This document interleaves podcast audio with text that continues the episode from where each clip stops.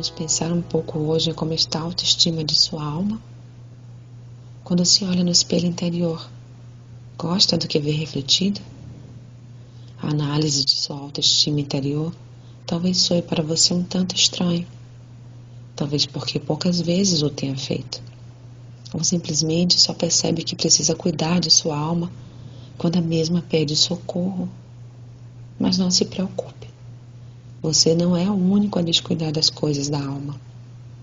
As pessoas não estão disciplinadas a isso.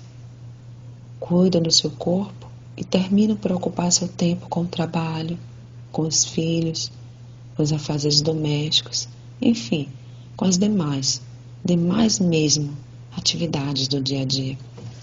Todavia, o cuidado com o seu interior é muito importante.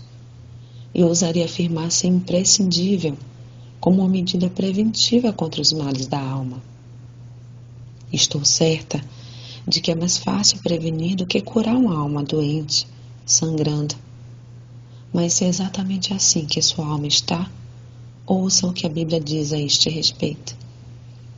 Porque está batida a minha alma, e porque te perturbas dentro de mim, espere em Deus, pois ainda o louvarei o qual é a salvação da minha face e Deus meu. Salmos 43, 5. Só Deus pode satisfazer a alma cansada e saciar a alma entristecida.